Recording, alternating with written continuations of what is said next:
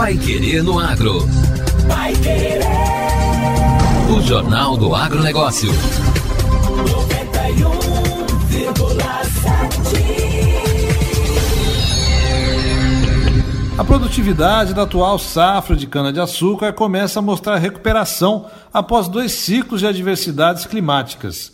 O aumento de 1,6% na média nacional no rendimento das lavouras do país é um contraponto para a redução de 2,6% na área de cultivo. Com isso, a produção deve chegar aí a 572 milhões e 900 mil toneladas de cana, uma ligeira queda de 1% se comparada com o ciclo anterior, como indica o segundo levantamento da safra 2022-2023, divulgado pela Conab, a Companhia Nacional de Abastecimento. Se na temporada 2020-2021 o desenvolvimento da cultura foi influenciado pela falta de chuvas e no ciclo 2021-2022, além da estiagem, foram registradas fortes geadas em importantes regiões produtoras, na safra 2022-2023, finalmente as condições climáticas foram mais favoráveis. A melhora no desempenho é impulsionada por um maior índice registrado principalmente nas regiões Nordeste e Centro-Oeste com variações positivas para as regiões de 6%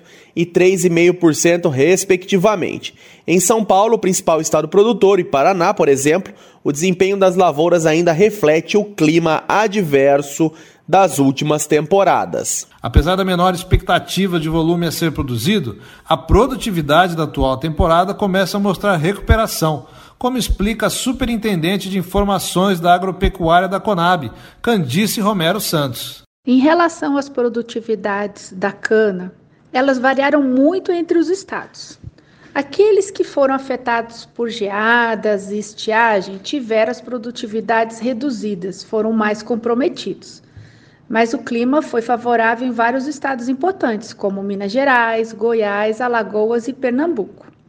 A melhora da produtividade nesses estados contribuiu para o aumento no rendimento dos canaviais em relação à safra passada. De acordo com o documento, os agricultores deverão colher nesta safra 70.484 quilos por hectare plantado. No ciclo 2021-2022, a produtividade estava estimada em 69 mil e 355 quilos por hectare. Já em 2020 e 2021, o desempenho das lavouras ficou em torno de 70 mil e 357 quilos por hectare, número muito próximo ao esperado para a atual temporada. Essa recuperação da produtividade desacelera a queda na produção, já que a Conab espera aí uma redução diária.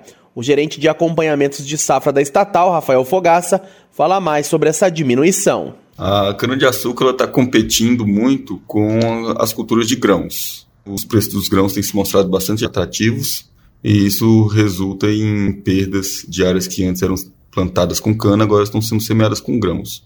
Para esta safra também a gente observou que teve muitas áreas em pousio, áreas que foram reformadas no ano passado, estavam com planejamento de corte para esse ano, mas que as condições climáticas adversas, principalmente as geadas do ano passado, não permitiram que a cana tivesse em ponto bom de colheita esse ano. Muitas áreas tiveram que ser reformadas duas vezes e vão ser colhidas só na próxima safra. Com a queda na colheita de cana, a Conab espera um menor volume produzido tanto para o açúcar como para o etanol. De acordo com o levantamento, a produção de açúcar está estimada em aproximadamente 33 milhões e 900 mil toneladas. No caso do etanol, é estimada uma produção de cerca de 28 bilhões 830 milhões de litros do combustível a partir da cana, uma redução de 2,2%. Em contrapartida, para o etanol produzido a partir do milho continua em expansão, podendo chegar a mais de 4 bilhões e 500 milhões de litros produzidos, um aumento de 30% em relação à temporada anterior.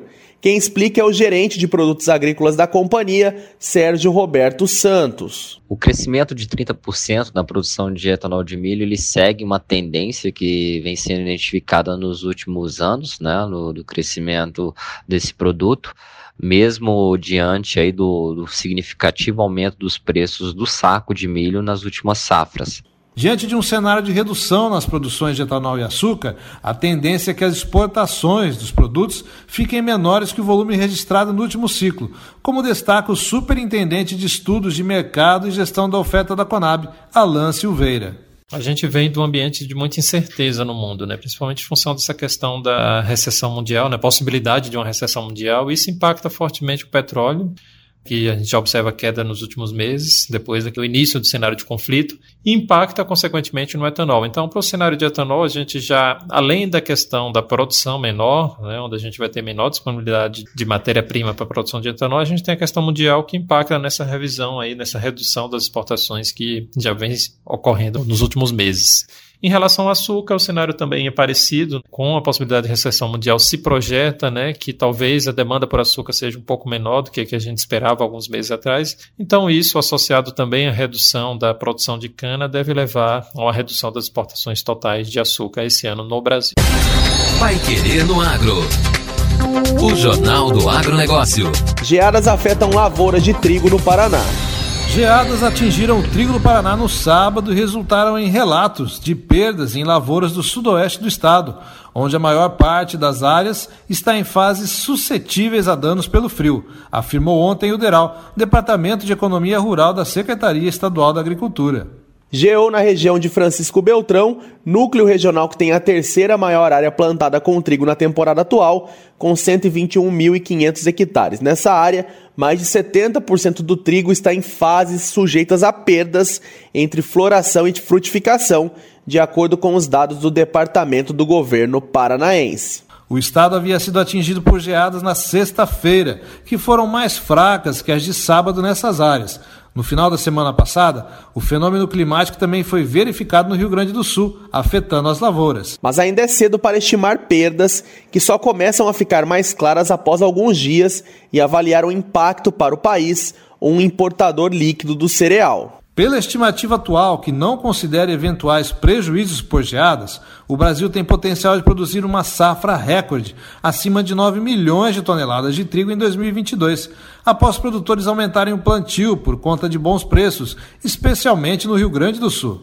No Rio Grande do Sul, com safra estimada pela estatal Conab em 4 milhões de toneladas, 9% das áreas estão em floração e 1% em enchimento de grãos, fazem que as geadas provocam mais perdas, segundo a Emater.